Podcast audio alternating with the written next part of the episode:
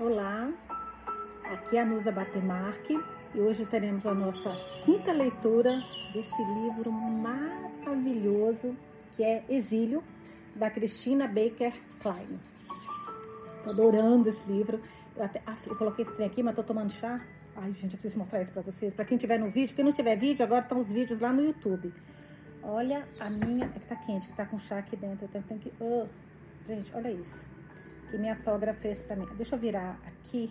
Peraí, tá muito quente. Aff. Olha que coisa mais perfeita. Para quem não estiver assistindo o vídeo, vai lá ver no YouTube a quinta leitura que tá para ver direitinho. Mas se não, é um bully lindo, maravilhoso, literário, cheio de livros, desenhos de livros e nomes de. Até a tampa, gente, dá uma olhada na tampa. Com o nome de autores também. E que ela fez também, que eu já resolvi fazer a leitura com meu chá. Resolvi fazer essa leitura como eu fico quando eu tô sozinha.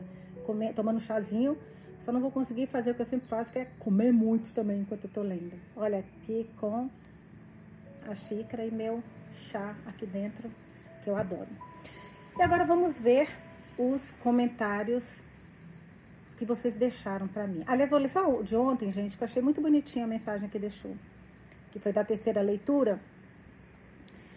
Que a Julinha escreveu o que mais me impressionou nessa leitura, essa terceira, tá? Hoje é a quinta, mas depois eu vou ler a da quarta. Tá? Só um pouquinho. Vou ler primeiro a da terceira, que algumas amigas deixaram depois, eu achei interessante.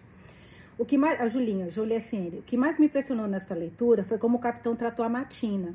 Ele foi tão bom com ela, acho que é como você disse, a gente já se decepcionou tanto nas leituras que até espera o pior. KKKK. Aí a Elisandra Forte, e eu acho que. Ele, não foi você que me indicou o, esse livro, Exílio? o exílio, não, sou exílio. Eu acho que foi você, tenho quase certeza, me confirma. Eu acho que você foi a primeira, várias pessoas me indicaram, mas salvo me engano, a primeira pessoa que me indicou foi você. E a Elisandra, gente, ela veio no nosso podcast de uma forma muito curiosa que ela descobriu. Ela me contou, até compartilhei com vocês. Ela teve que fazer uma cirurgia na vista, nos olhos, e uma leitora ávida ficou desesperada. Ela brincando com, acho que com Alexa ou com Siri. Não me lembro se foi com Alexa ou com Siri, acho que foi com Siri. É, pedindo indicações, e Siri indicou nosso podcast. Olha isso, eu não acreditei. Fiquei me achando, gente, fiquei me achando. Falei, gente, o Siri tá me indicando, uau. A Siri tá me indicando, uau. Aí ela colocou: ah, acabei não conseguindo postar outro comentário na quarta, eh, outro comentário da quarta, na quarta leitura, risadinhas. Mas é Razel que tem por volta de 16 anos. Evangelina é mais velha, 21 anos. E é verdade. Preparem-se para muitas surpresas. E ela já leu esse livro. E é verdade, eu vou ter aqui. Eu fiquei pesquisando, falei, cara, será que eu fiz confusão? E sim, eu fiz confusão na página 32. Peraí, gente, na página. Não posso perder aqui. 32, quando ela conversa com a carceira, com a, com a, com a carcereira, né? Com a carcereira, ela fala, a, pergunta a idade. Ah, vamos ver, ela vai fazer 22 anos. Vai fazer ou tem? Nasceu no mês de agosto, diz aqui. Então, 21. Então, eu fiz uma baita confusão. Realmente ela tem 22 anos. Eu não sei da onde eu tirei os 22. Agora eu vou ler os comentários da quarta leitura. Aí hoje tem um monte, eu adoro quando tem mensagem. Adoro. Adoro saber o que vocês estão achando. Aí eu coloquei o que, que, vocês, o que, que vocês mais gostaram nesse episódio de leitura, né? Aí a, Sam, a Samela.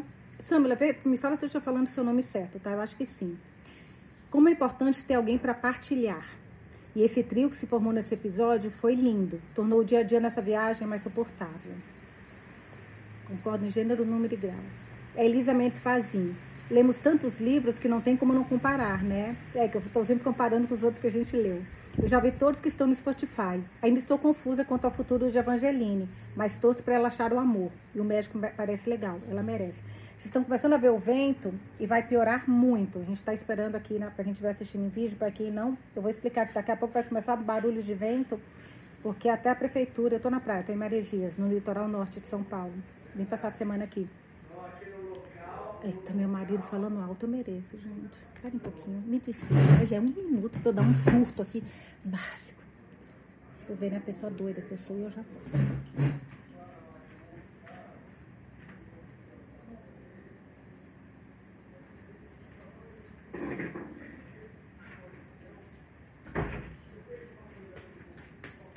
falta de respeito com nós que estamos lendo aqui, que, que é isso? Eu sei que ele vai ter reunião agora, mas precisa gritar, pelo amor de Deus. É, enfim, adorando. Ah, não. A, a Graziella, adorei a aparição de Razel, da Razel. É assim que escreve? Então, Razel é H-A-Z-E-L. Acho que o médico vai acabar gostando da nossa Line, adorei esse apelido, que tem 21 ou 14, 21, foi erro meu. Juro que eu achei que ela tivesse 14, não sei da onde. Enfim, adorando essa leitura e ansiosa para saber onde anda a Matina, eu também. E ainda mais que vocês vão ver aqui uma coisa que, a, que aquela que me indicou, que a Elisa me indicou, falou sobre isso. A um, Paulinha, essas mulheres são fortes, acho que essa é a maior lição desse livro. Achei que a Evangeline fosse quebrar quando foi presa. E olha ela aí, firme, com cicatrizes, mas de pé. Muito legal o que a Paulinha escreveu. E a Paulinha, você deixou uma, um comentário muito legal no YouTube. Eu já até te respondi lá. Que lá também vai ser bem legal se vocês conseguirem deixar lá também, né? Mas aqui eu consigo ler. Lá eu não sei se eu vou conseguir sempre. A Claudinha Fogger. Nusa, você disse tudo. Evangeline, Razel e Olive fazem um trio perfeito. Uma ajudando a outra nessa história terrível. Ansiosa pelo próximo capítulo.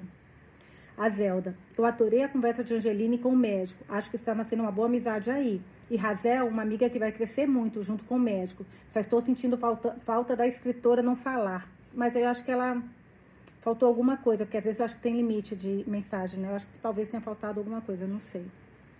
Você só consegue deixar uma mensagem? Eu pensei que às vezes quando você quiser falar, pode continuar, sabe? Tipo, colocar continuando e deixar outra. Mas eu não sei se pode fazer isso, para falar a verdade. Anitta. Nívia Rantorne Nita. Oi, Nusa. Que livro é esse, Amando? Queria participar da leitura presencial no café, mas a distância impede. Acho que Evangeline será pre, é, preletora da Matine. Acho que professora da Matine. Nita, de onde você é? Fala comigo na próxima, por favor. Fiquei curiosa. A Julinha, a Júlia SN, estou amando. Queria que você não parasse de ler, linda. Gosto do ritmo, personagens são ótimos. Não entendi a idade da Evangelina, pensei que tivesse mais de 20, mais ou menos 20. Fiquei chocada que tinha 14. Não entendi nada quando disse que tinha 21. Então, eu não sei se eu fiz confusão ou o que, que aconteceu, porque eu estou lendo um monte de livro ao mesmo tempo, né? É, mas eu achei que ela tivesse 14, sinceramente. Eu tinha na minha cabeça que era 14, mas não, é 21. Ela é, como diz na Bahia, é de maior, que eu sei que é errado, né? Tem que falar maior ou menor. Mas ela já é maior. A Elisandra, gente, olha o que é que ela escreveu aqui. Minha querida Nusa, tinha certeza de que irias curtir essa leitura. Resista bravamente a fazer a pesquisa. Ai, não consigo. Mas já te adianto que a parte inerente à personagem Martina é baseada em fatos reais. E um beijinho. Eita, Lele, gente, eu fiquei nervosa. A Sonia escreveu uma coisa muito legal, que eu amei. Acho que vai se formar uma equipe na Austrália. Médico, o doutor, Razel, auxiliando com a saúde, Evangeline com a educação, e Evangeline e o doutor Amor à Vista. Oh, eu gostei dessa. Não tinha pensado nisso que você falou, mas eu adorei, Sônia. A Cris, Cristina Denadai. Demorei, mas cheguei. Hahaha, manda leitura e esse trio improvável. Evangeline, Olive e Razel. As três são muito diferentes, né? Mas ao mesmo tempo elas se entenderam total. Esse trio vai nos render bons momentos, também acho, Cris. Acho que Matina será acusada de algo e as encontrará na prisão. Pode ser. Nossa, pode ser. Alguém falou isso ou eu tô louca?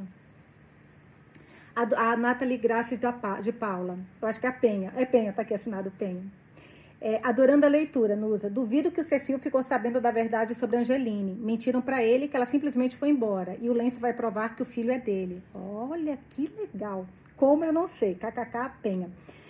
Então, eu, tô, eu, a gente já leu tanto livro que nem vocês falaram, que assim, eu tô na cabeça que ele não presta.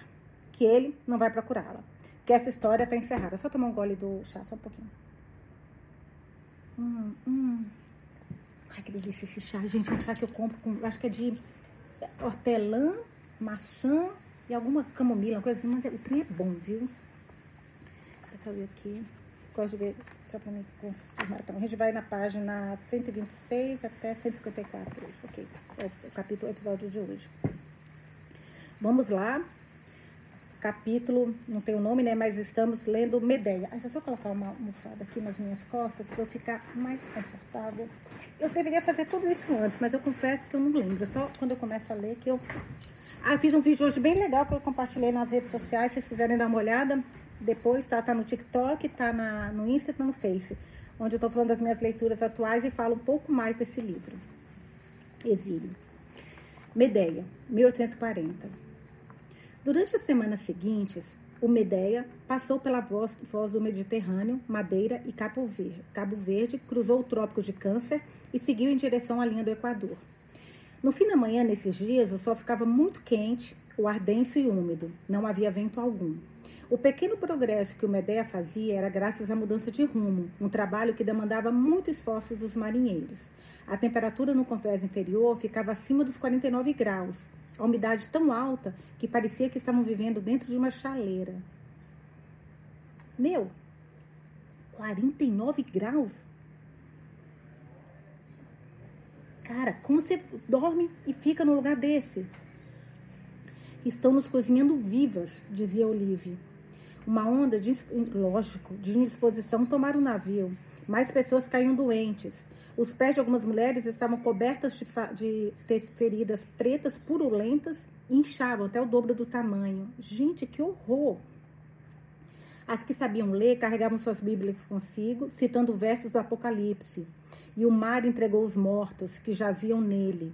E a morte e o Hades entregaram os mortos que neles havia. E o Salmo 93.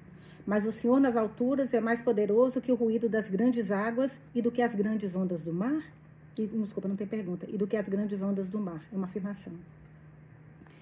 A opção que as condenadas tinham era de ficar no convés principal e aguentar o sol impiedoso ou sofrer no porão, sem ventilação.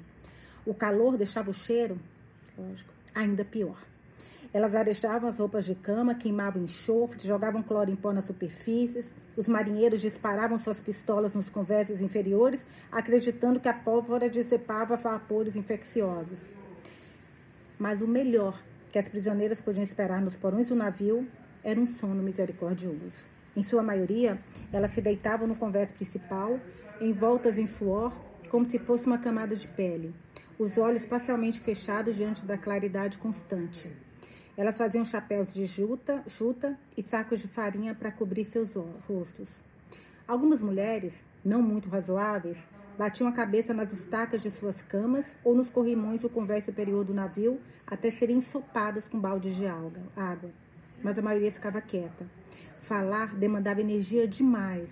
Até os animais se mantinham deitados com a língua pendurada para o lado da boca dois meses e meio, a gente está falando de uma, de uma coisa de quase quatro meses, né? Dois meses e meio após deixar Londres, o Medea circundava as falécias dentadas e areias intocadas do Cabo da Boa Esperança, próximo ao extremo sul da África, e se encaminhava a leste, para o Oceano Índico. Andarter, a menina cujo bebê, a menina doente cujo bebê morreu em Newgate, piorou consideravelmente. Putz, quando ela morreu, ai meu, que tristeza. Evangeline se sentiu compalida a comparecer ao funeral improvisado. O corpo de Anne, envolvido em um saco de juta, fazia uma tábua forrada, jazia em uma tábua forrada com a bandeira do Reino Unido, que nem merecia ser essa homenagem, né? Enquanto dois marinheiros seguraram a tábua no corrimão, o médico disse algumas palavras. Nós entregamos essa prisioneira às profundezas, em busca da ressurreição do seu corpo, quando o mar entregar seus mortos e assinou para a cabeça para os marinheiros que inclinaram a tábua. O corpo escorregou da bandeira e caiu no mar, boiando na superfície por um instante antes de afundar sobre as ondas. Na pesquisa que eu vi, eu vi que muitas, muitas pessoas morriam durante a travessia. Fora os naufrágios, né? Evangeline olhou para as águas lá embaixo, de um iridescente, tão escuro quanto as asas de um corvo, uma vida extinta. Ninguém que amava essa menina, ou mesmo que a conhecia, testemunhou o acontecido. Quantas condenadas haviam morrido nesses navios, longe de casa e da família, sem ninguém para viver o luto da sua perda? Ela viu um tubarão, sua barbatana surgindo e desaparecendo na água, seguindo o rastro do navio. Ele sente o cheiro da morte, Olivia. Olive. Dia de lavar roupa. Evangelina ainda estava meia nau quando o sol se pôs no horizonte. Com toda a doença e desinteria, a tarefa de esfregar e enxaguar as roupas e lençóis estava levando muito mais tempo do que o normal. E ela terminou seus afazeres, torceu o lençol de algodão molhado, esticá-lo na corda e prendera com pregadores de madeira no crepúsculo acinzentado, a lua pálida pairando lá em cima. Suas costas doíam, seus pés estavam feridos. Já no terceiro trimestre agora, ela estava grande e lenta. De repente, ela percebeu um barulho estranho, um grito. Levantou-se alerta, esforçando-se para ouvir. A vela mestra sacudia estrondosa acima de sua cabeça. A água respingava na proa. E então. Puta que pariu. Ah, gente, eu desisti de Paratingá. Vocês falaram que tá tudo bem, eu desisti. Quando eu vejo, olha lá, nem tava pensando agora saiu. Putz, gente. Então a voz de uma mulher: Para, sai de cima de mim. Razel. Ela tinha certeza. Ele deve ser aquele filho da, do Buck, gente. Alguém tinha que matar esse homem. Evangeline jogou a roupa lavada no varal, secou as mãos na saia e olhou ao redor. Não havia ninguém por perto. E novamente outro grito. Ela se apressou o mais rápido que conseguiu na direção deste bordo, de onde o som parecia emanar, e foi bloqueada por uma pilha de caixas. Voltou, deu a volta pelo bombordo, segurando o corrimão, e viu duas silhuetas mais adiante, na escuridão granulada. Ao se aproximar, Evangeline se deu conta, horrorizada, de que via Razel curvada de um jeito esquisito por cima de um barril, seu vestido aberto até a cintura. É, e circundando suas coxas, sua cabeça virada para o lado, e um homem atrás dela. Ela demorou um instante para perceber que a mão do homem segurava o colar vermelho ao redor do pescoço de Razel e o puxava com força. O colar vermelho, acho que é a placa, né?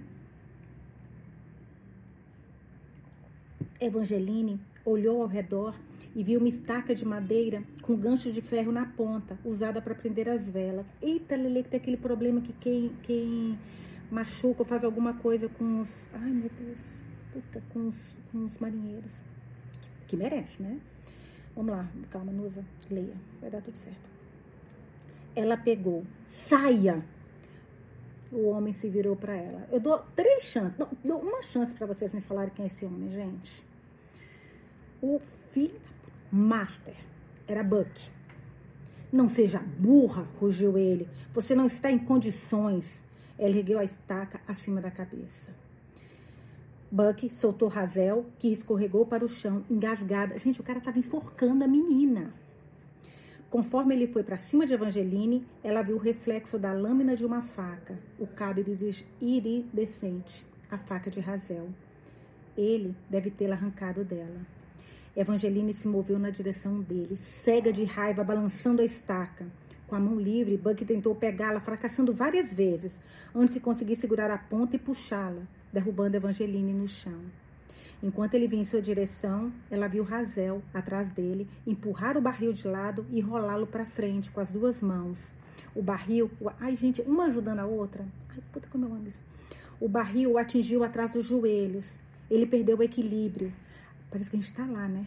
A faca voou da sua mão e caiu do outro lado do convés. Sem pensar, Evangelina alcançou segurando firme o cabo. Buck se apressou para se levantar. Segurando a faca na sua frente, Evangeline se virou para encará-lo. Me dá isso. Ele correu na direção dela e ela ergueu a faca na direção dele sem olhar, rasgando, rasgando o punho e o antebraço dele quando Buck tentou alcançá-la. Puta! xingou ele, curvado sobre o braço, sangrando. Sangue chorrava do machucado. Buck cambaleou como um animal ferido, xingando e resmungando, tentando estancar o fluxo. Vá, gritou Evangeline para Razel, atrás dela. Vá, gritou Evangeline para Razel, que estava atrás dela. Busque ajuda. Razel ajeitou o vestido e desapareceu pela proa. Buck caiu de joelhos. Sua camisa branca estava ensopada de sangue. Quando gente, eu tô pensando só nas consequências, porque a gente sabe que as mulheres, de forma geral, ainda mais prisioneiras, meu Deus do céu, tá tudo contra elas, mesmo quando elas têm razão. Quando Evangeline ficou sobre ele, segurando a faca, precisou de cada milímetro de autocontrole para se impedir de atacá-lo novamente. Ela tremia de raiva e de adrenalina.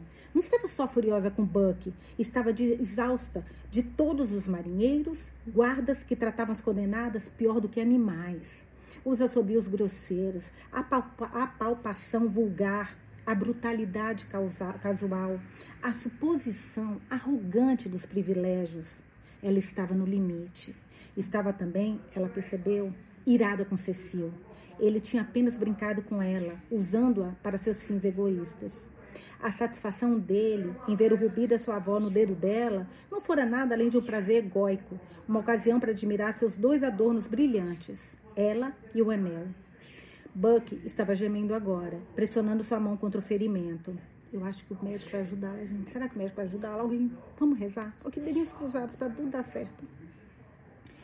Ela assistiu com desinteresse enquanto ele segurava o braço como um garotinho. Naquele momento, ouviu o som de passos. O médico, o médico, o médico virava a esquina. O médico, amém, o médico, o médico, não me desaponte. Tem muitos homens nos desapontando nos últimos livros, doutor. Segura a onda, faça, faça valer, dá um orgulho para sua raça. Mostra pra gente que vocês homens podem ser maravilhosos. Por favor, vamos lá. O braço, o médico virava a esquina seguido por dois tripulantes com mosquetes. Eles pararam boquiabertos diante da visão dessa mulher no final da gravidez, segurando uma faca ao lado de um marinheiro ensopado de sangue e um convés ensanguentado. Vou ficar com isso, senhorita Stokes, disse o Dr. Danes, estendendo a mão. Evangelina entregou a faca e ele a passou para um dos marinheiros. Tire a camisa e rasgue-a em tiras, ordenou ele para o outro homem que rapidamente obedeceu. Eles assistiram em silêncio enquanto o médico se ajoelhava na frente de Buck e fazia um torniquete para amarrar o ferimento. Quando terminou, ele se inclinou para trás, apoiado nos calcanhares, e virou para os tripulantes. Tem alguém na detenção? No momento, não. Algêmeo? Algêmeo. E coloque o, coloque o, o. Não coloque a, coloque o lá dentro. Ai, gente, eu amo esse médico. Vamos à ponte, continue nesse caminho, você tá indo bem, hein? Hum, tá indo bem, tá indo bem, muda não. Buck, segurando seu braço amarrado, protestou. Foi ela que me esfaqueou, revidando um ataque, suponho. Buck deu de obras. Tenha dó, oficial. Só um pouco de diversão inofensiva. Nem um pouco inofensiva. Olhe para você, disse o Dr. Dani. Estou surpresa de você não estar morta, falou Olivia, colocando Razel na cama uma hora depois. Eu estaria se não fosse por ela. Razel assinou a cabeça para Evangeline, apoiado no cotovelo em sua cama. Olivia envolveu no, no lençol. Há pouco tempo, esse tipo de coisas era simplesmente normal e ninguém dava ouvidos. Sim, está muito civilizado agora, retrucou Evangeline. Ele está na detenção agora, pelo menos, acrescentou Olive. Não vai incomodar você por um bom tempo. Mesmo dias depois, era difícil negar a evidência do ataque de Buck. A menina magricela mancando enquanto fazia suas tarefas, com um machucado novo e profundo no pescoço, um olho vermelho inchado, o lábio aberto, como uma salsicha.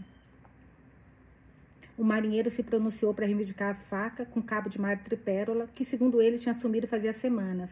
Buck a tinha ameaçado com ela, contou Razel ao Dr. Dani. Ela simplesmente a tomara dele. O capitão condenou Buck a 20 gibatadas e 21 dias na detenção. Que coisa linda! E talvez, quem sabe, mexa com os outros, né, gente? Algumas das condenadas ficaram no conversa com os marinheiros assistindo a punição.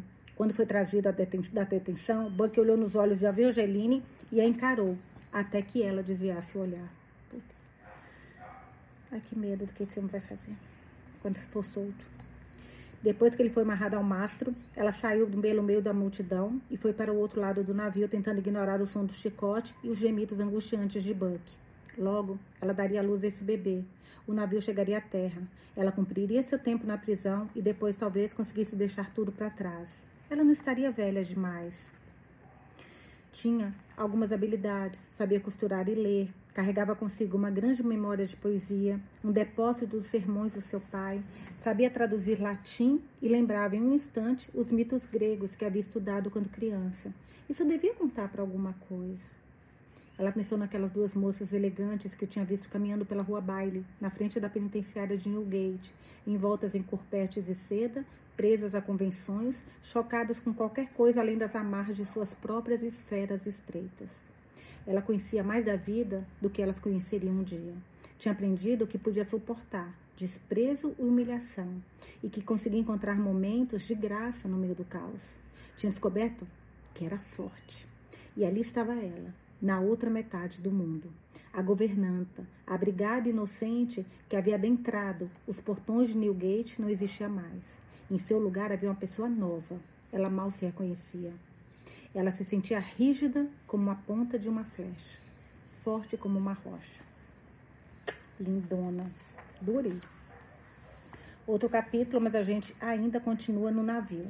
Medeia, 1840. Página 132.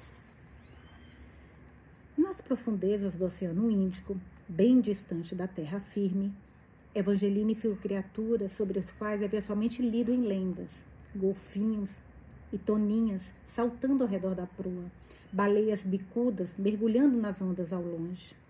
Uma tarde, ela reparou que a água estava ondulando com dezenas de seres estranhos e translúcidos. Alguns lembravam metade de limões, outros sombrinhas que ficavam luminosas quando a luz sumia do céu.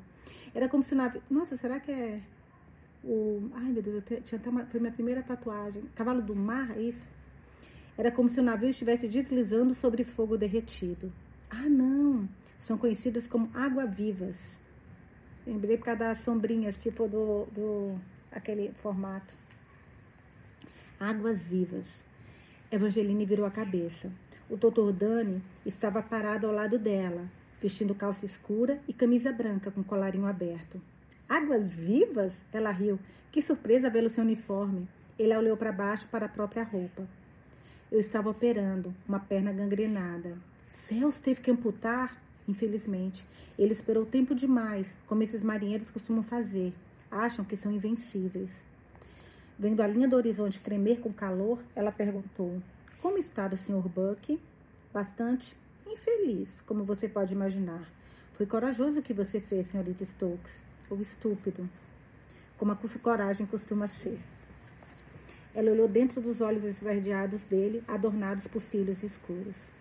Uma voz de trás deles disse: Com licença, senhor. O doutor Dani se virou rapidamente. Sim, marinheiro.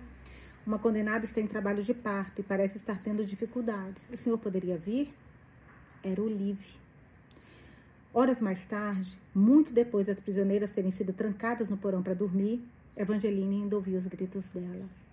Na manhã seguinte, depois do café da manhã, ela e Razel andavam pelo convés. Está demorando demais, falou Razel. Você acha que pode ajudar? Não sei. O marinheiro Banguela de Olive passou por elas bebendo de uma garrafa de rum. Um grito atravessou o ar. Talvez eu possa, afirmou Razel.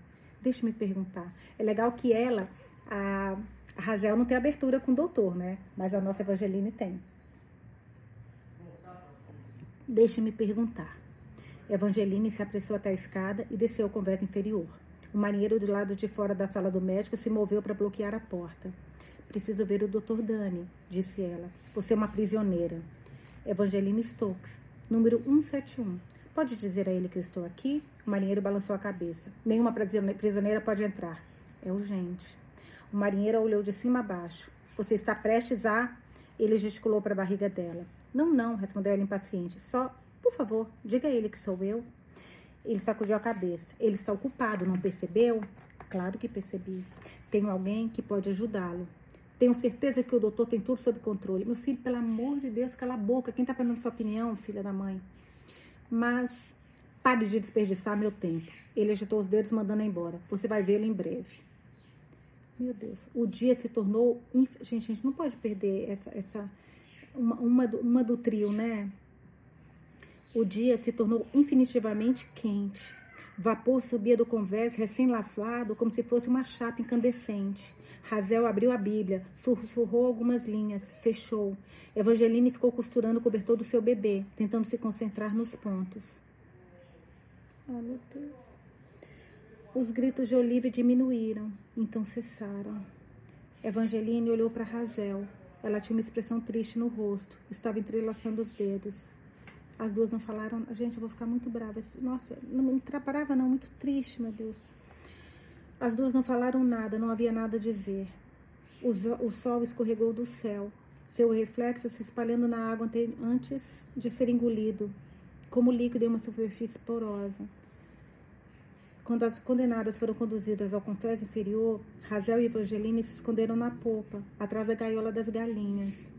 O marinheiro passou e, ao vê-las na sombra, voltou para olhar de novo. Ei, vocês duas, as portas estão sendo trancadas. Nós estamos esperando um médico. Evangeline segurou a barriga. Eu, eu estou parindo. Ele sabe que vocês estão aqui? Você poderia avisar a ele? O marinheiro olhou. Ela aprende rápido, né? Evangeline.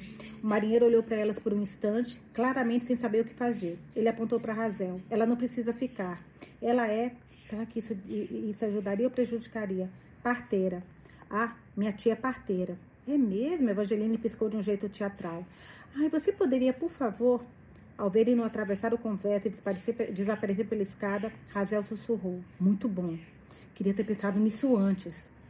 Alguns minutos depois, o marinheiro voltou, seguido pelo doutor Dani, assustadoramente pálido. Evangeline deu um passo à frente. Olivia está? Ela está descansando. E o bebê? perguntou Razel atrás dela. Nath morto. Fiz tudo o que pude.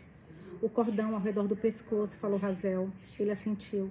Correu a mão pelos botões do jaleco, encontrou o último desabotoado e o fechou. Foi-me dito que uma prisioneira estava em trabalho de parto. É mentira?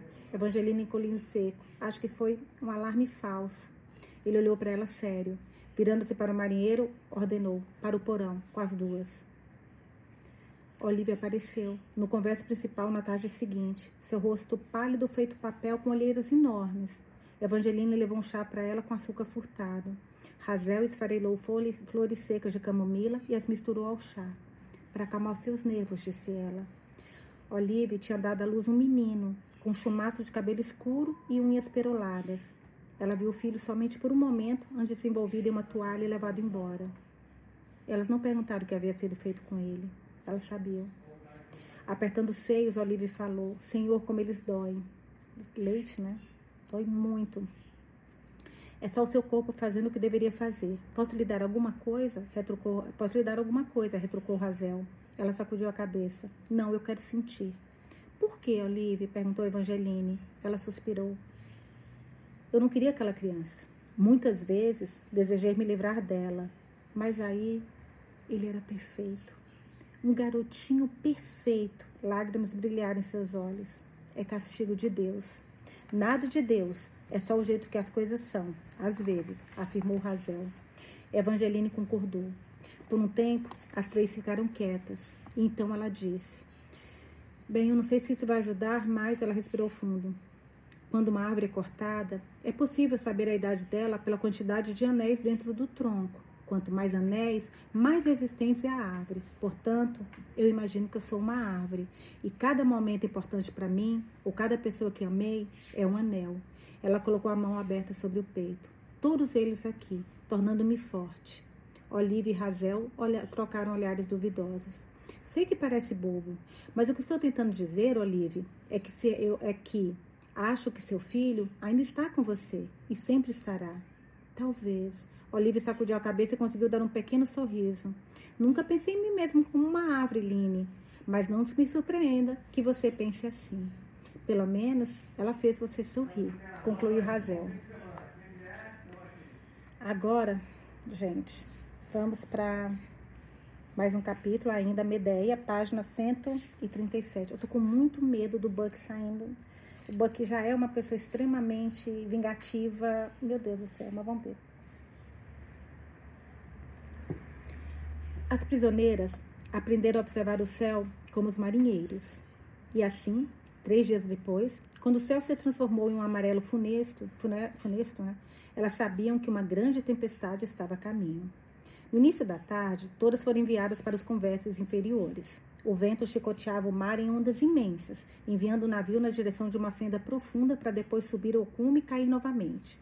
Os raios rasgavam o céu, desabando ao redor do navio. A chuva caía torrencial, enquanto os marinheiros corriam pelo convés, lutando com cordas e polias. Eles escalavam a cobertura do mastro principal e balançavam como mosquitos em uma teia de aranha. Conforme o navio sacudia e se inclinava, o porão se transformava em um caos. Mulheres eram lançadas de suas camas, gemendo de enjoo e de terror, gritando. A água adentrava por rachaduras no teto e pingava em suas cabeças. Bíblias voavam pelo ar. Crianças choravam.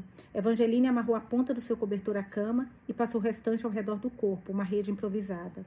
Ela se virou para a parede, tapou os ouvidos com os dedos e, de alguma forma, ainda que improvável, pegou no sono. Algumas horas depois, ela foi acordada por uma dor lancinante no abdômen. Não, tem que nascer o filho dela bem na tempestade? Não, não brinca, não. Jesus. Ficou deitada, quieta, por um instante, ouvindo a chuva cair, tentando decidir o que fazer.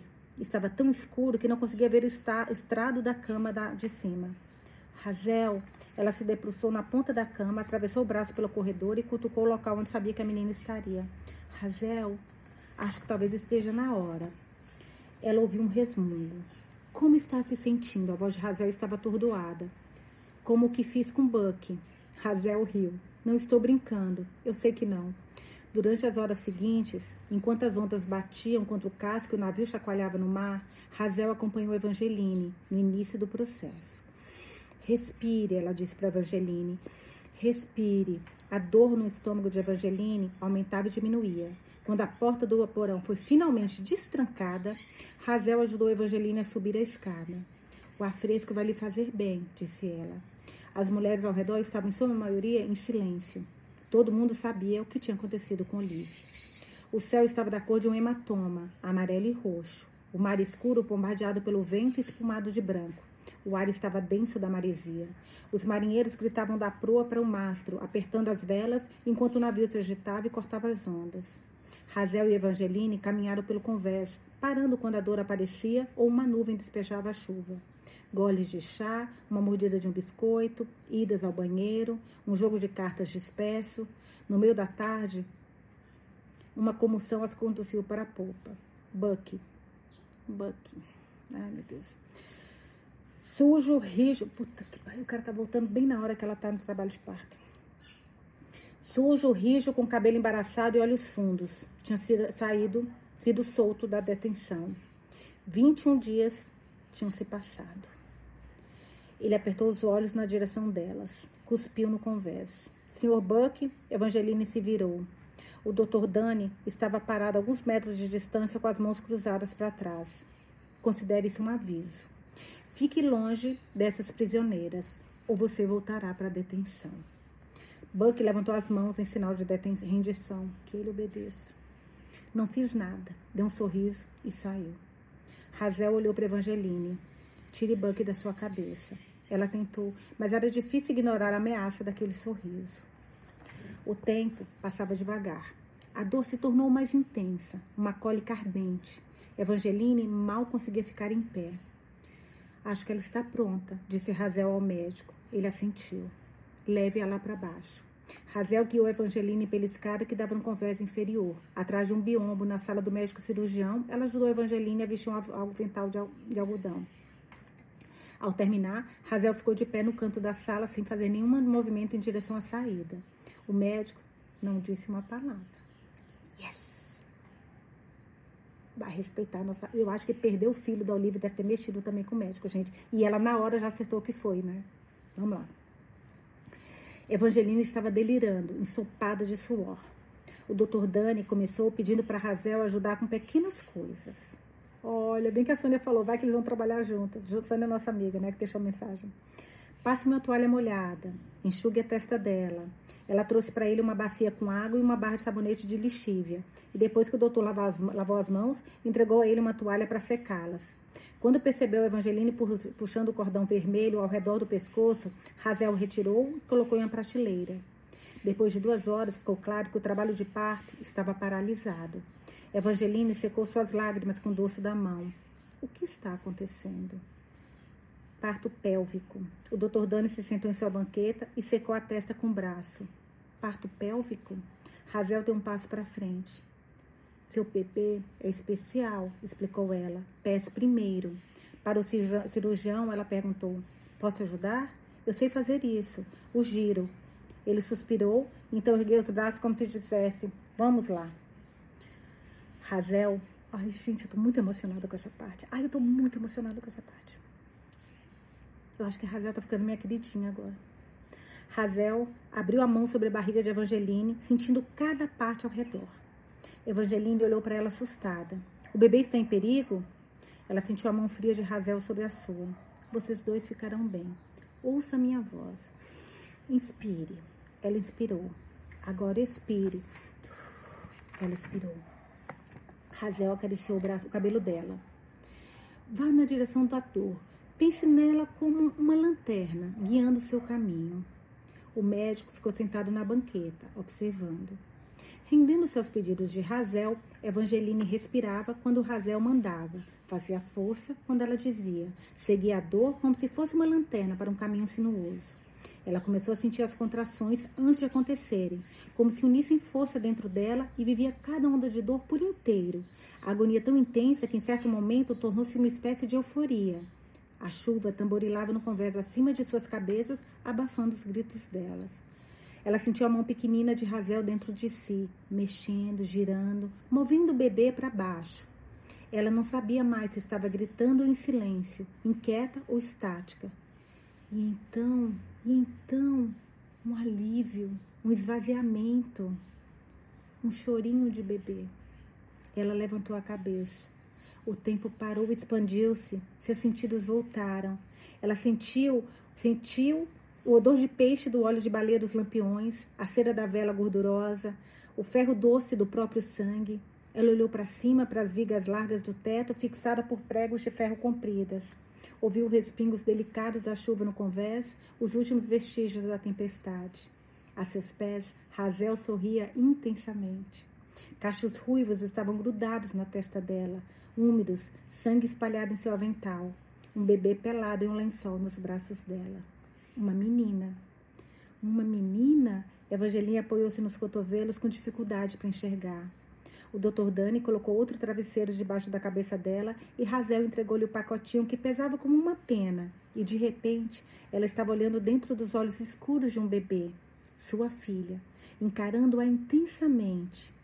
Será que alguém já tinha encarado tão profundamente? Você já tem um nome? perguntou Razel. Eu não ousei pensar nisso com antecedência. Ao segurar a criança nos braços, Evangeline sentiu o cheiro azedinho do seu cabelo. Acresceu as pequenas orelhas do tamanho de conchas e os dedinhos como anêmonas do mar. Será que aquele nariz era do pai? Razel fez um movimento para ela abrir o avental. Conduziu o bebê ao seio de Evangeline, encostou no lábio superior da pequena, estimulando a abrir sua boca miúda. Quando o bebê pegou o peito, Evangeline sentiu como se tivesse uma corda, como se uma corda tivesse sido puxada do bico do seu peito até suas entranhas. Quanto mais ela sugar, mais rápido você vai melhorar, falou Razel. Conforme Evangeline segurava a cabecinha do seu bebê, de sua bebê, seus dedos encontraram um local maleável no meio. Ela olhou para o médico surpresa. Ele sorriu. É para que o cérebro dele possa, dela possa crescer. Não se preocupe, vai fechar. Então o cérebro pode crescer? Como eu nunca soube disso? divagou ela. E pensou em todas as coisas que ela não sabia.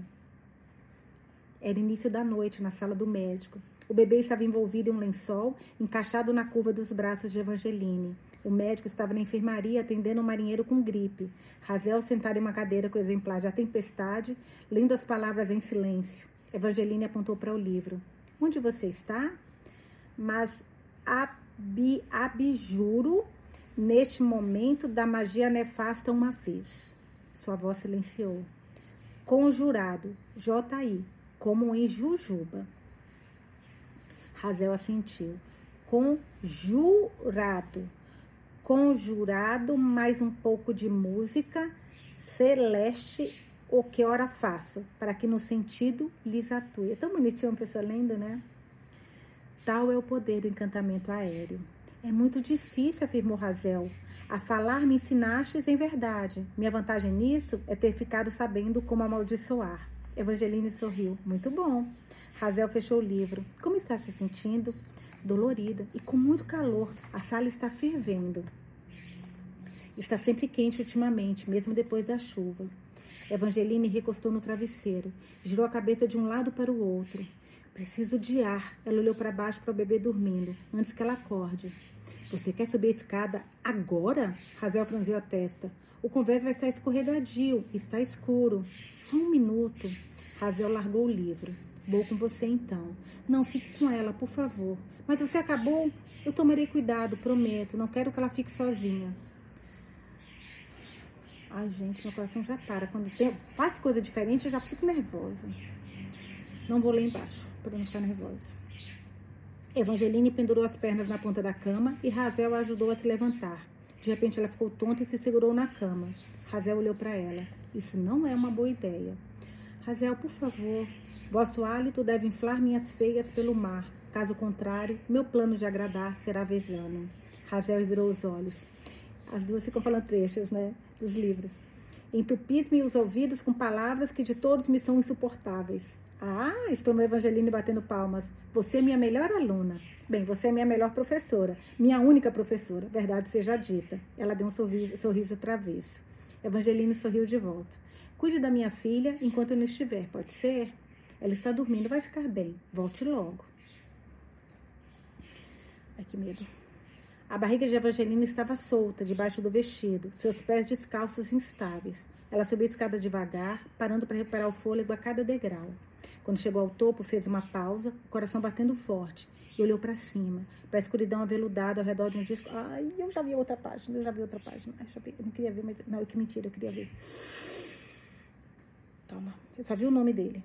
Não vi o que vai acontecer. Calma, Nusa. Vocês fazem isso também, gente? Se eu estivesse lendo sozinha, eu teria, nesse momento, passado para frente para ver o que ia acontecer e depois eu voltava, sabe? Mas com vocês eu não consigo fazer isso, não posso fazer isso, mas pelo amor de Deus. Vamos lá. Vamos é um livro. Isto é uma ficção. Embora o céu estivesse limpo, o ar ainda tinha cheiro de chuva. Ela respirou fundo e atravessou o convés molhado até o corrimão. Uma água suja passava por baixo do navio, brilhando à luz da lua. Evangelina olhou para o horizonte, para a extensão linda do mar. Ao ouvir um barulho atrás de si, ela se virou. Uma figura estava vindo em sua direção. Um homem. A luz baixa, meu coração está tão acelerado, vocês não têm noção. A luz baixa, ela podia ver seu cabelo loiro e seus braços nus, o ângulo reto do seu queixo. Então ele estava em cima dela, com as mãos em seus ombros. Buck. Não, disse ela, o que você? Ele empurrou contra o corrimão. Você vai pagar. Ela sentiu o cheiro dele, álcool e suor. Sentiu a respiração dele em seu pescoço. Ele bateu o corpo dela novamente contra o corrimão com tanta força que os parafusos de aço marcaram suas costas. E ela sentiu as pernas cederem, seus pés escorregando. Então ele a levantando cada vez mais alto, até a altura do corrimão, os músculos salientes do braço dele tensionados ao redor das costas dela. Não, não, que você está? Pare, gritou uma mulher. Era Razel. Pare!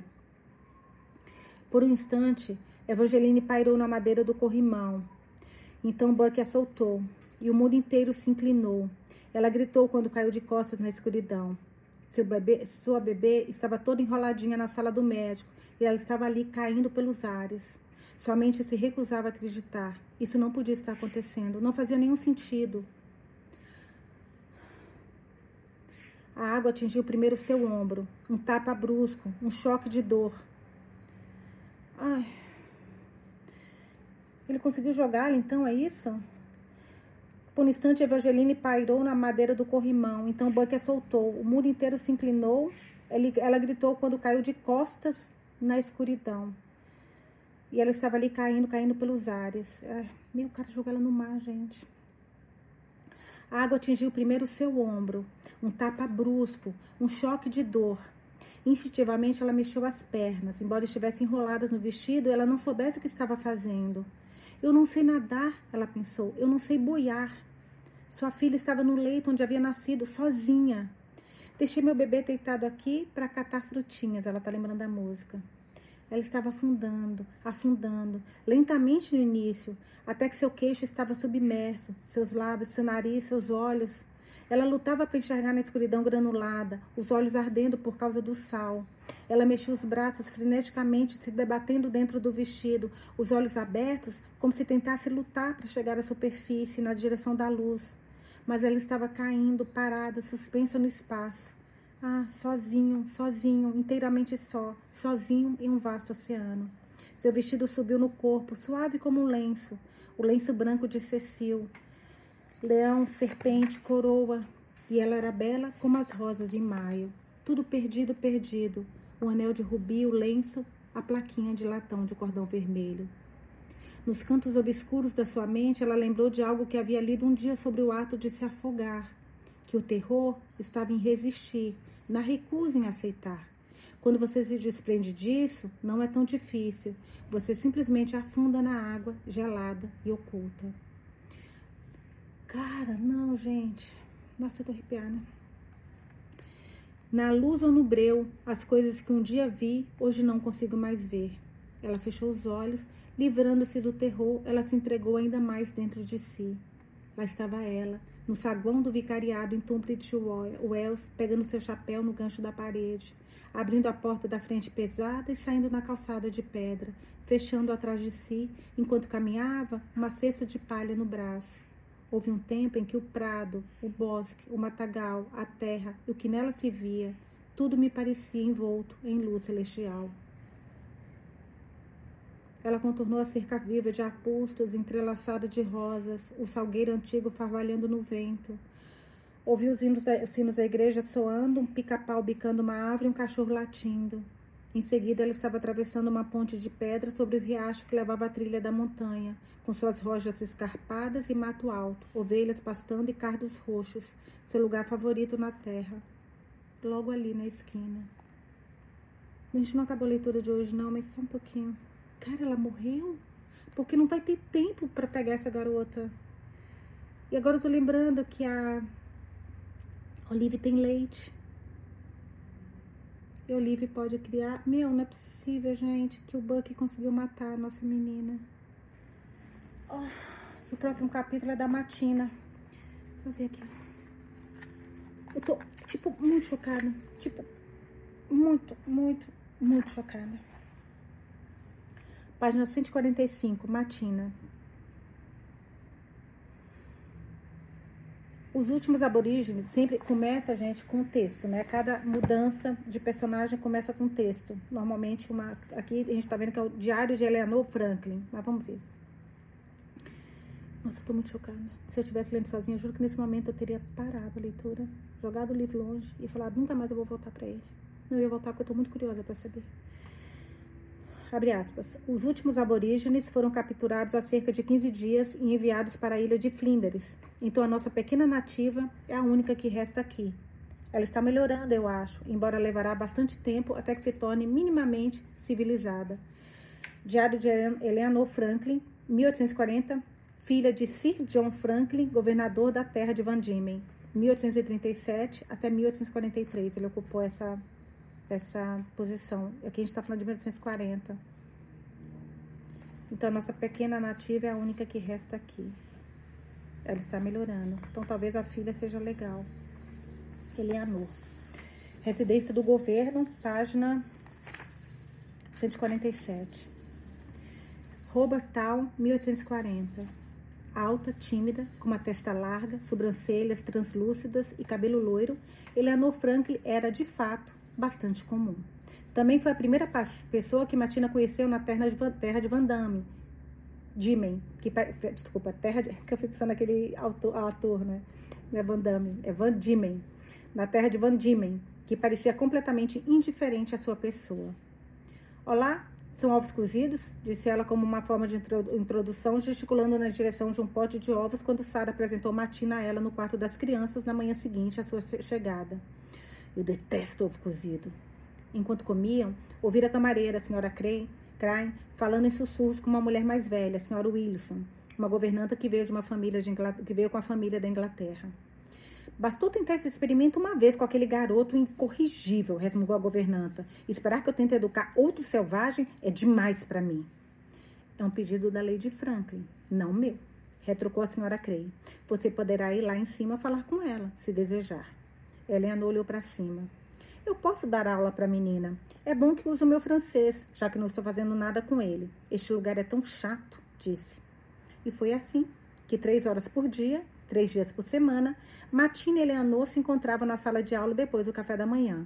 Eleanor tratava Matina do mesmo jeito que tratava sua cachorra, Sandy, com afeto ameno e morno. O que lhe faltava inteligência, Eleanor compensava em esforços. Ela ensinava fielmente Matina a adicionar, desculpa, a adicionar, subtrair e soletrar. Uma semana, planejou uma aula sobre arquitetura, mostrou a Matina fotos de estilo gótico, com suas gárgulas fantásticas e imagens grotescas, e clássicos, com ênfase em proporção e harmonia. A moda em Robert Town era para georgianos chatos, disse ela, todos os telhados exteriores de, exteriores de arenito assim como a residência do governo, o prédio em que estavam. Eleanor explicou como o calendário funcionava. Dias que se transformavam em semana, depois em meses, depois em anos, e embora Matina prestasse atenção, ela não via muito propósito naquilo. O professor da escola na ilha de Flinders tinha deixado uma agenda aberta em sua mesa, na qual ele escrevia anotações precisas sobre as estações, particularidades do tempo e suas perambulações pela ilha. Mas os idosos Palauá zombavam dessa forma de registrar as memórias. Esses colonizadores não sabiam que o tempo não se movia de forma linear do passado para o presente, mas de maneira contínua? Que os espíritos e os humanos, os animais e as plantas são conectadas pela terra que liga ancestrais e descendentes em um momento eterno? Martina começou a explicar isso da melhor forma que conseguia lembrar, mas os olhos de Leonor se dispersaram, foram para longe, e ela cutucou as unhas até Martina parar de falar. O que obteve mais sucesso foi o estudo de francês. Elas praticavam com a coleção de marionetes de Eleanor. Após algumas semanas, os bonecos, uma princesa loira que usava um vestido de festa azul água e uma tiara, e sua acompanhante que vestia um dirnil, estavam conversando. Ah, não, de novo francês. Eu tô na merda, gente. Eita, Lele. Ah, não vou ler isso aqui pra vocês, não. Vou tentar. Não, não me critiquem. Sejam fofos comigo. Bonjour, comment voir, appelle voir. Bonjour, madame, je m'appelle Matine. Encanté fait votre connaissance. Merci, madame. Je suis encanté également. Gente, eu nunca aprendi francês uma palavra na vida. E tudo quanto é livro que a gente pega foi em francês. É, parece palhaçada isso daqui. Mas vamos lá. Sem risadinhas do meu francês. Sejam fofas. Matina aprendeu a gostar da melodia da língua. Para ela, parecia algo lógico e belo.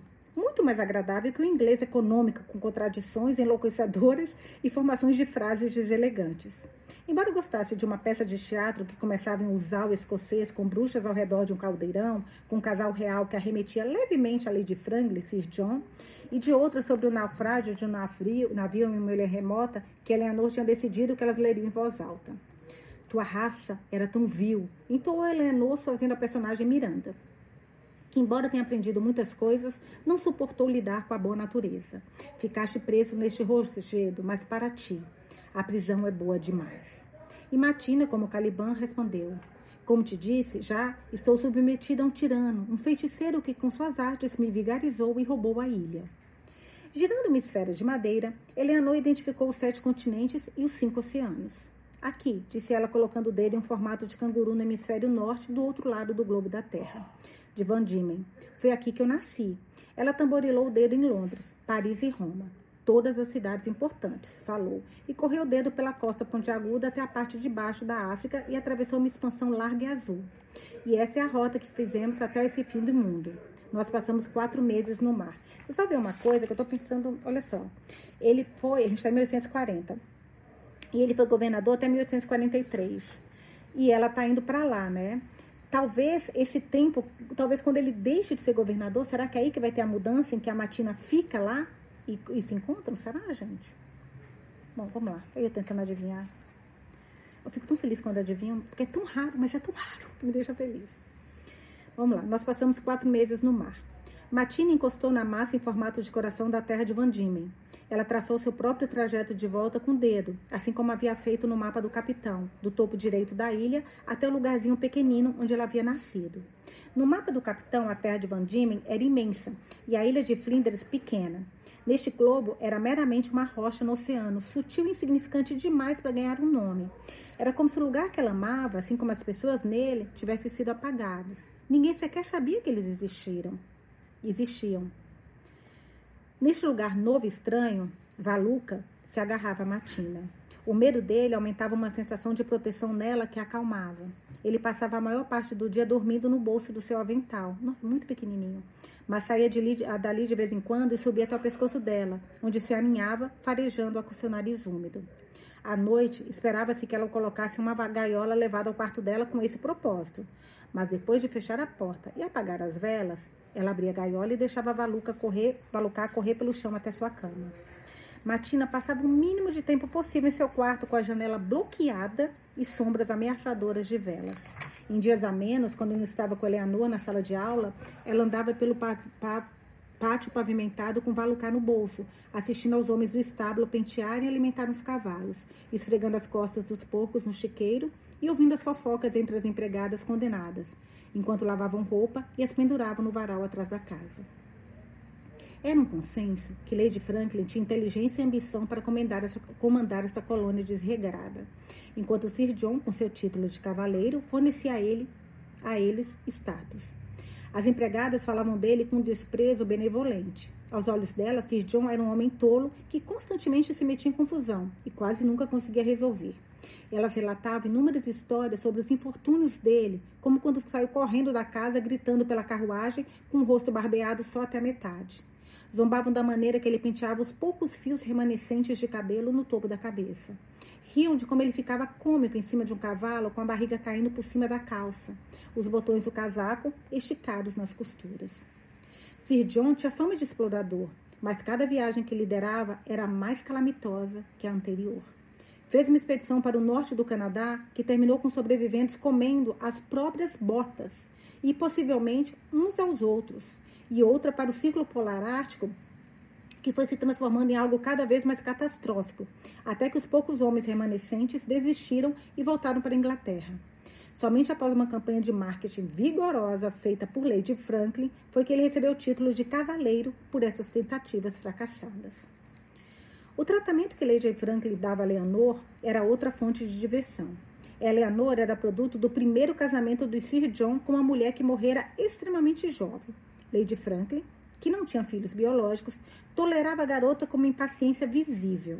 Quando não conseguia evitá-la, ela criticava, fingindo preocupação. Você está bem? Está assustadoramente pálida. Ou, minha querida, esse vestido é tão pouco favorável, preciso conversar com a costureira. Matina via, viu com os próprios olhos um dia, quando ela e Eleanor passaram por Lady Franklin no corredor. Postura, Eleanor, disse Lady Franklin sem parar de andar. Você não quer ser confundida com a empregada da copa. Parecia que Eleanor tinha levado uma rajada de água no rosto. Sim, senhora, respondeu ela. Mas quando Lady Franklin desapareceu no fim do corredor, ela abaixou de um jeito cômico, esticou os braços para baixo como se fossem asas de pinguim e andou com a baleante, fazendo Matina rir.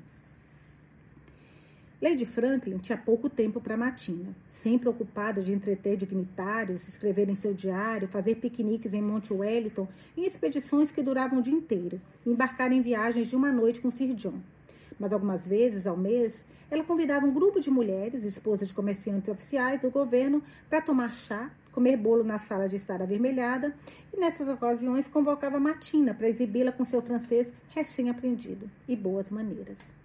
O que você gostaria de dizer para essas senhoras, Matina? Ela fez uma reverência. Eita, Lili, lá vai nós de novo. Jesuá, extremamente. Estou muito feliz honrada em encontrar vocês. Isso em francês, que dá para entender que é isso pela. Mas eu não vou ler porque é muita, é, gente, é, muita humilhação ler em francês. É muita humilhação. Mas ela tá falando isso em francês, tá? E pelo visto é um francês bom. Como podem ver, a menina fez progressos notáveis, disse Lady Franklin. Ou é uma boa atriz, pelo menos, completou uma das mulheres por trás do seu leque. As mulheres faziam muitas perguntas. Queriam saber se Matina já tinha usado roupa apropriada alguma vez antes de vir para Robert Town, se ela comia cobras e aranhas, se seu pai tinha muitas esposas, se ela tinha crescido em uma cabana, se acreditava nas forças ocultas. Admiravam sua pele escura, virando as mãos delas, dela para inspecionar as palmas e olhando dentro da boca para confirmar que sua gengiva era rosa. Puta, minha Nossa Senhora. Cara animal. Tratam, né? Como. Matina passou a detestar essas tardes na sala de estar. Ela não gostava de ser apalpada nem de ouvir sussurros a seu respeito. Às vezes desejava ser branco e invisível, só para evitar os olhares e murmúrios das perguntas grosseiras e condescendentes. Quando se cansavam dela, Martina se sentava em um canto e jogava paciência, um jogo que Eleanor tinha lhe ensinado. Enquanto embaralhava e arrumava as cartas, ela via as mulheres se solidarizarem com a inconveniência de morarem tão longe da civilização. Elas reclamavam sobre não conseguirem os suprimentos que queriam: chapéus Legorn, da Toscana, luvas de ópera, camas de mogno e candelabros de vidro, champanhes e voie gras. Lamentavam a falta de artesãos talentosos, a impossibilidade de encontrar bons empregados, a escassez de divertimento como óperas e peças de teatro. Então, se não tem para que aquela de luva, diga-se de passagens, né? Uma boa peça de teatro, esclareceu Lady Franklin. Você pode assistir a uma atrocidade produzida em Robert Town, qualquer dia da semana. Resmungavam sobre a pele, como ficava queimada e seca, com bolhas e sardas, vulnerável a assaduras e mordidas de insetos. Quantos hábitos peculiares essas mulheres tinham! Elas se apertavam dentro das roupas elaboradas, corpetes com ossos de baleia, chapéus com laços e fitas, sapatos impraticáveis com saltos pontiagudos que se desintegravam na lama e na poeira. Comiam refeições extravagantes que faziam mal a elas e as deixavam gordas. Parecia existir um estado perpétuo de descontentamento, o tempo todo comparando suas vidas às de suas contemporâneas em Londres, Paris e Milão. Por que será que ficavam aqui? Matina imaginava, se detestavam tanto. Às manhãs de segunda-feira, como um relógio, uma carruagem preta chegava à residência do governo trazendo John Montagu, o secretário colonial e seu cachorro, um homem calvo com uma expressão presunçosa. Montagu vestia um sobretudo de corte inglês sobre um terno apertado, camisa de colarinho alto e uma gravata preta frouxa. Seu cachorro, um monstro musculoso com focinho fino e orelhas pequenas e caídas, era antipático com todos, com exceção do seu dono, que parecia gostar da agressão perversa. Jeep consegue. Jeep. JP. Jeep consegue dominar um canguru em quatro passos. Ah, não, não, não. Ai, que medo de fazer alguma coisa. Ai, que medo. Jeep consegue. Porque, ai, gente, eu tô muito acostumada com maldade. Pera. Desculpa. É que foi automático. Falou de canguru. Falei, já, aquele cachorro já vai pegar o canguruzinho da nossa menina, da nossa matina. Jeep consegue dominar um canguru, canguru em quatro passos. Gabava-se Montagu para qualquer um que quisesse ouvir.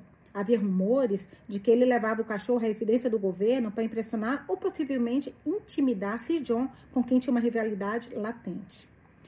Durante a hora em que os dois se encontravam toda semana, o cachorro passeava no pátio. Em uma segunda-feira, uma empregada condenada, uma empregada condenada, olha só, trabalhando lá, que pendurava roupa no varal, foi atacada, no varal foi atacada pelo cão. Ele mordeu sua saia e arrastou-a para o chão, quebrando o braço da moça.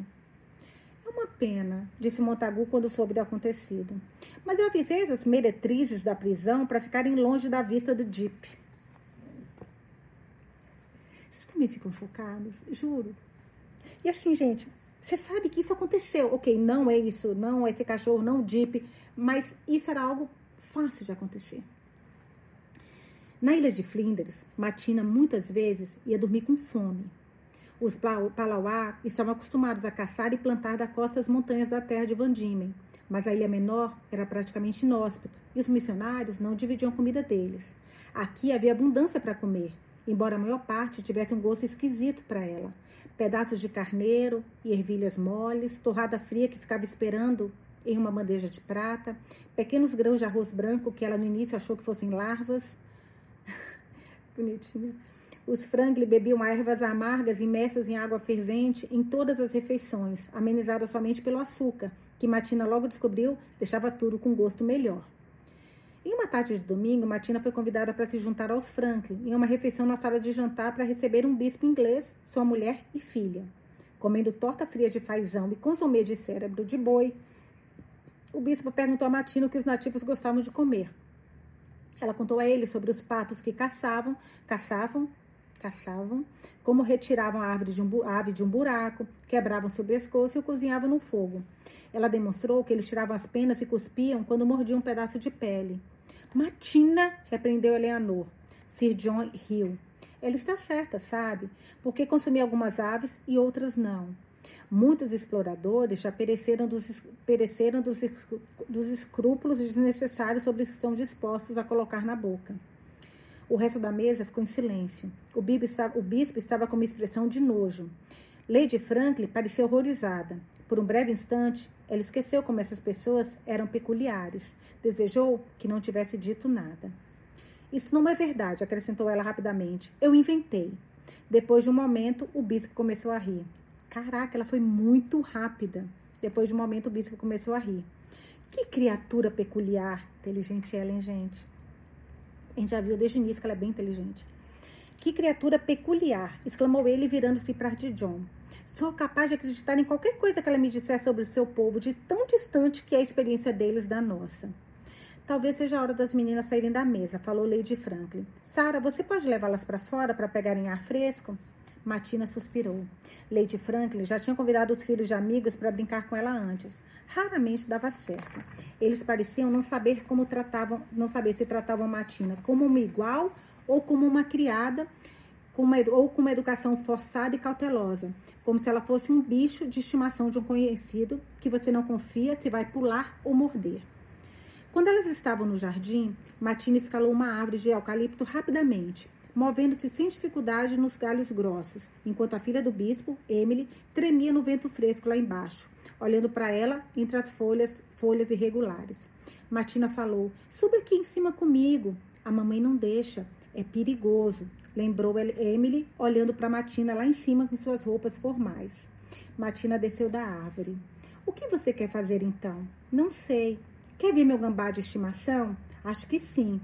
Matina trouxe Valucá e Emily contou ao gambá. A mamãe tem um desses, mas está morto. Ela veste o pelo dele no pescoço. Ainda tem os olhinhos pretos presos. Matina colocou Valucá de volta no bolso do seu avental. Estava ficando claro que as coisas que a deixavam feliz na ilha de Flinders eram consideradas infantis, impetuosas e esquisitas aqui. Uma mocinha não deveria correr por ali descalça e sem roupa, ou gritar pelos ares, ou escalar árvores até o topo, ou ter um gambá de estimação. De agora em diante, ela mandaria valucar fora de vista quando estranhos estivessem por perto. Não falaria sobre caçar patos, ficaria quieta a respeito do seu passado.